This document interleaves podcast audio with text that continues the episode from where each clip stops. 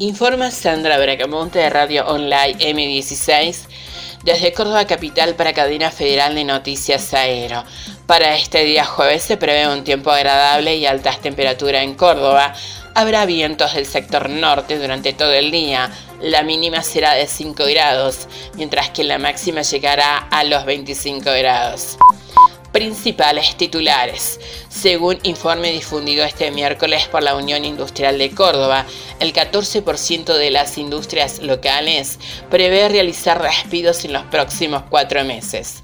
Además, un 25% de las empresas reducirá horas y un 12% aplicará suspensiones de jornadas. La mayoría de las industrias que fueron relevadas pertenecen al sector metalúrgico y al rubro alimentos y bebida. El 41% de las empresas señaló que no tomará acciones hasta fin de año respecto a la dotación de personal.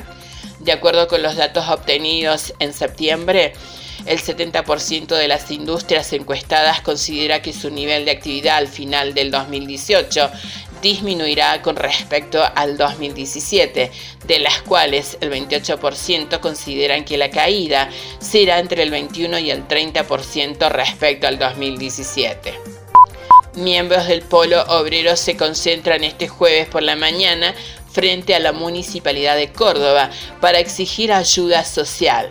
Los manifestantes solicitan alimentos para comedores y merenderos y aguardan ser recibidos por funcionarios. Por el momento el tránsito no está cortado. La Federación Universitaria de Córdoba convoca a toda la comunidad universitaria a defender la Universidad Nacional con una sentada pacífica frente al pabellón Argentina para exigir la reapertura de este se realizará hoy jueves a partir de las 12 horas como antesala de la reunión que se dará entre autoridades universitarias y miembros de la Asamblea Interfacultades. Esta toma del edificio está impidiendo de manera ilegítima que nuestra universidad pueda cumplir con sus responsabilidades de enseñanza, investigación y extensión para con la sociedad.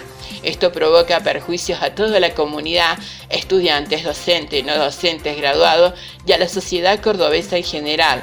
Así lo expresó la Federación Universitaria de Córdoba a través de un comunicado. Informó Sandra Bracamonte de Radio Online M16 desde Córdoba Capital.